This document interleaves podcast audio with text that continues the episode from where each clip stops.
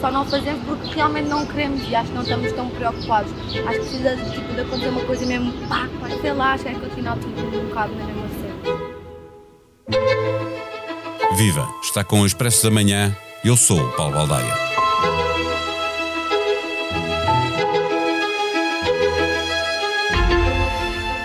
Partindo de estudos e relatórios de diferentes entidades, trabalhando com projeções e cenários, olhando para o clima, a demografia, a esperança média de vida, para a migração, o consumo de energia ou a alimentação, a jornalista Raquel Albuquerque apresenta na revista do Expresso Portugal no ano 2050.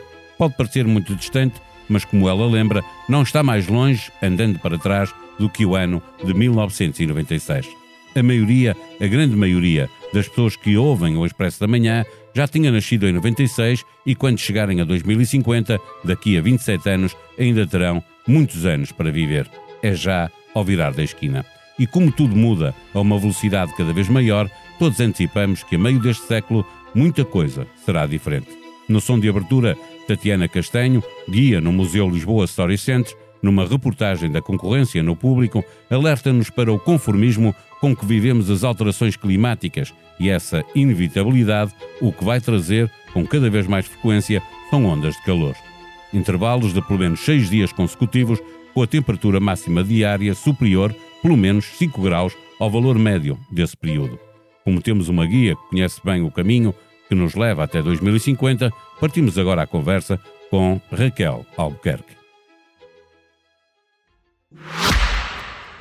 O Expresso da Manhã tem o patrocínio do AGE, tudo o que os jovens precisam para o dia a dia. Uma conta neutra em carbono com menor impacto no ambiente, cartões em PVC reciclado e uma app para abrir e gerir a conta de forma 100% digital. Saiba mais em bancobpi.pt. Banco BPI, Grupo CaixaBank, registado junto do Banco de Portugal, sob o número 10. Viva Raquel Albuquerque.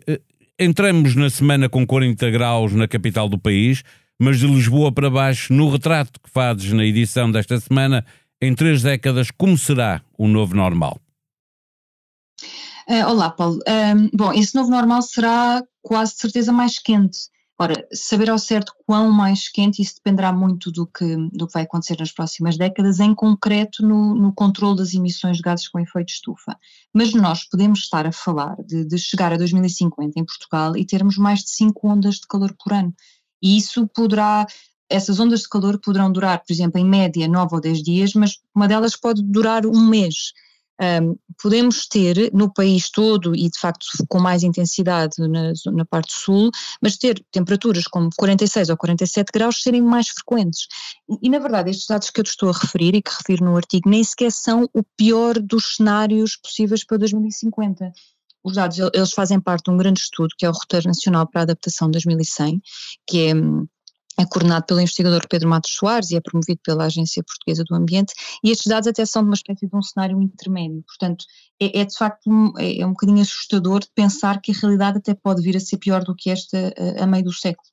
E isso uh, deverá significar, com temperaturas, com uh, ondas de calor uh, várias e depois com temperaturas extremas a repetirem-se várias vezes, eh, poderá significar que vai ser proibido, ou terá de ser proibido, o exercício de várias profissões a determinadas horas, nas horas mais quentes? Sim, sem dúvida. Na verdade, o investigador, no, no, artigo, ele até diz que nós começamos a falar de temperaturas que chegam aos limites humanos de resposta fisiológica. Ou seja, basta nós pensarmos no calor deste fim de semana, em alguns pontos do país, e o que é que é estar na rua ao sol com 41 ou 44 graus. E em profissões em que, profissões que têm mesmo de ser desempenhadas ao ar livre, o caso dos trabalhadores agrícolas, dos operários da construção civil, varredores de ruas, funcionários das estradas e tantos outros, eh, deixa de ser humanamente possível tolerar essas temperaturas. Na verdade, eu acho que, e das conversas que fui tendo para este artigo, em 2050 parece-me óbvio que terão já de ter sido tomadas medidas neste sentido para proteger estas pessoas, mas quer dizer, eu acho que isso até vai acontecer muito antes de 2050, é, não é preciso ir tão longe. Em Espanha, por exemplo, neste ano já se está a falar nessa proibição, portanto, em, em, em momentos de ondas de calor, em que sejam ativados alertas, ser proibido alguns tipos de trabalho ao, ao ar livre.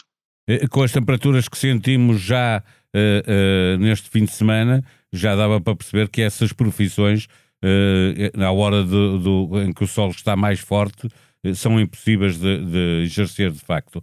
Continuando a olhar para o que será Portugal a meio do século, o que hoje é um privilégio, viver em cima do mar ou ter uma casa de férias em cima da praia, eh, em pouco tempo será um problema. No teu texto falas também de, de, de, do que vai acontecer a, a, ao território. O, o, mar vai chegar mais perto, não é? Vai comer algum. vai, vai uhum. avançar.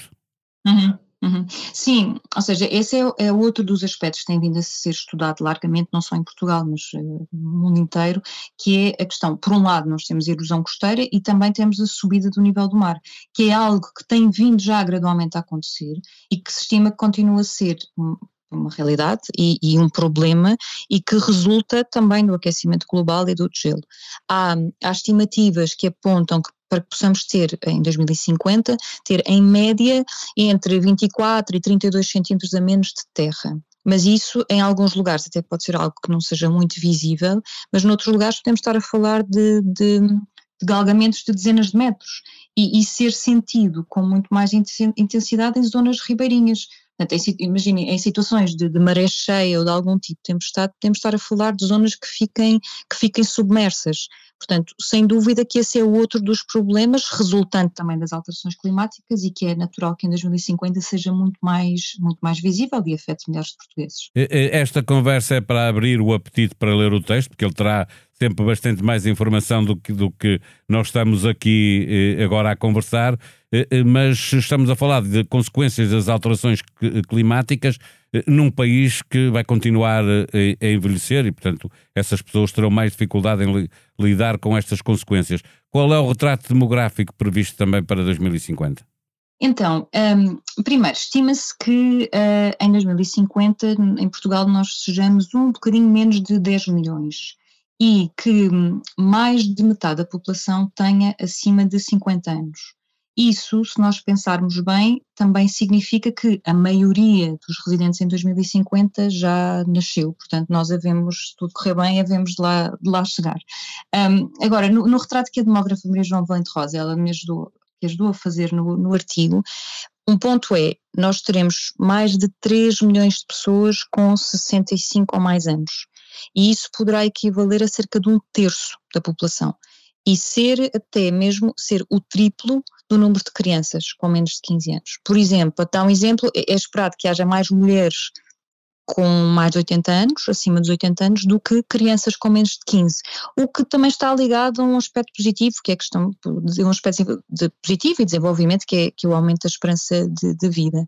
Um, agora, aquilo que em termos demográficos nós não conseguimos antecipar é, é, esta distância, é o cenário das migrações, não é? Portanto, seja a imigração, portanto, a saída de portugueses ou a imigração, e que, e que será importante para definir na altura ao certo quantos é que seremos que não depende apenas do que acontecer em Portugal, mas também nos outros lados do mundo, porque pressiona uh, uh, esse, uhum. esse, caminho. E, sendo uh, com cada vez mais velhos e cada vez mais tecnologia, antecipam-se também mudanças profundas nos serviços de saúde. Exato, o lado da saúde é muito interessante. Eu, por exemplo, para o artigo eu falei com o professor Luís Lapão, que é da Universidade Nova de Lisboa, e, e ele alertou-me para um aspecto que é muito curioso, que é as pessoas mais velhas em 2050 uh, eh, serão, de certa forma, as gerações novas, portanto estamos a falar aqui dos 30 anos, 40 de 2023, de agora. E, e, o que o professor me dizia é que estas gerações não vão querer chegar a idosos com os sistemas de saúde que têm hoje e que, portanto, é expectável que eles próprios sejam uma das grandes forças de mudança na saúde. E nós podemos estar a falar do quê? De, de um acesso diferente, ou seja, as pessoas quererem, desejarem e ambicionarem terem um acesso diferente à saúde e darem e aceitarem um uso muito mais banal, mais prático da tecnologia, por exemplo, para estar em contacto com o médico, com o enfermeiro, para gerir as suas, eh, as suas doenças crónicas, seja a tensão arterial, seja o que for. Um, o que é que se espera precisamente de um país mais envelhecido? É que até essa altura as doenças crónicas continuem a aumentar, uh, mas ao mesmo tempo também se espera que a tecnologia permita que as pessoas vivam melhor e até vivam com saúde mais estável durante mais tempo. Um outro ponto interessante é, é também que é expectável que, que, se evolua positivamente no diagnóstico precoce do cancro, o que é bom, não é? E que poderá ajudar, ajudar a reduzir a mortalidade.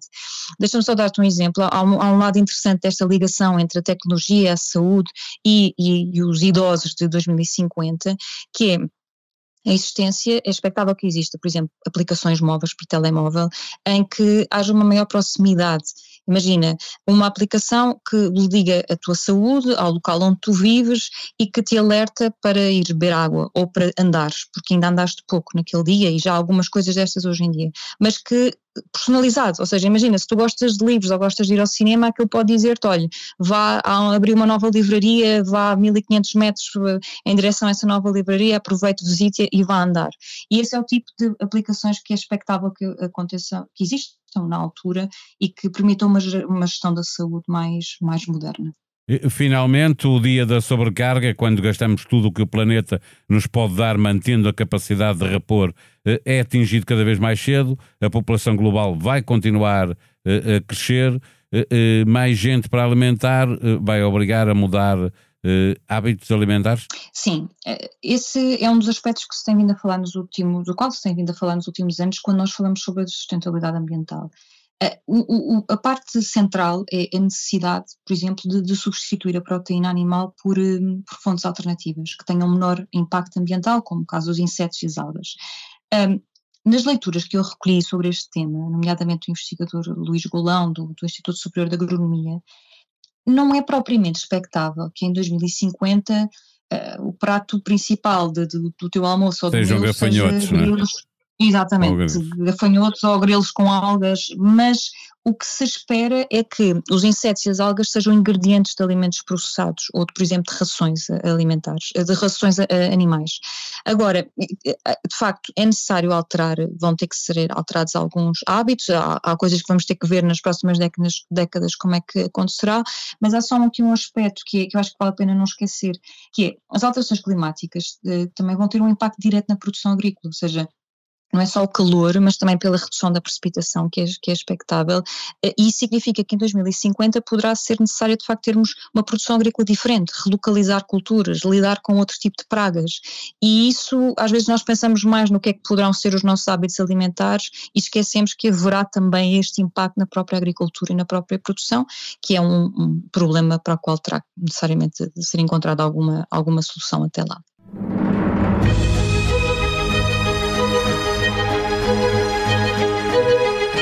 Em férias ou a trabalhar, aproveito para lembrar que a SIC e o Expresso vão lançar novos podcasts em agosto. No princípio, era a bola. O futebol é um jogo simples que muita gente complica. Para o descomplicar, chamamos Tomás da Cunha e Rui Malheiro, já a partir da Supertaça. O Coraíso, o Festival de Paredes de Cora, faz 30 anos. Nesta série de 5 episódios, conduzidos pelas jornalistas da SIC Graça Costa Pereira e Silvia Lima Rato, entramos no espaço onde tantos vêm abrigo e proteção, onde todos se deixam embalar pela música. Pretérito imperfeito. As façanhas dos navegadores portugueses ganharam um travo a culpa e ressentimento que não era evidente nas comemorações dos 500 anos das viagens de Pedro Álvares Cabral ou de Vasco da Gama, como se harmoniza, na atualidade, a culpa e o orgulho. Pretérito Imperfeito é um podcast narrativo de quatro episódios da jornalista da SIC, Amélia Moura Ramos. A sonoplastia deste episódio foi de Salomé Rita. Nós vamos voltar amanhã. Até lá. Tenham um bom dia. O Expresso da Manhã tem o patrocínio do AGE, tudo o que os jovens precisam para o dia a dia. Uma conta neutra em carbono com menor impacto no ambiente, cartões em PVC reciclado e uma app para abrir e gerir a conta de forma 100% digital. Saiba mais em bancobpi.pt. Banco BPI, Grupo CaixaBank, registado junto do Banco de Portugal, sob o número 10.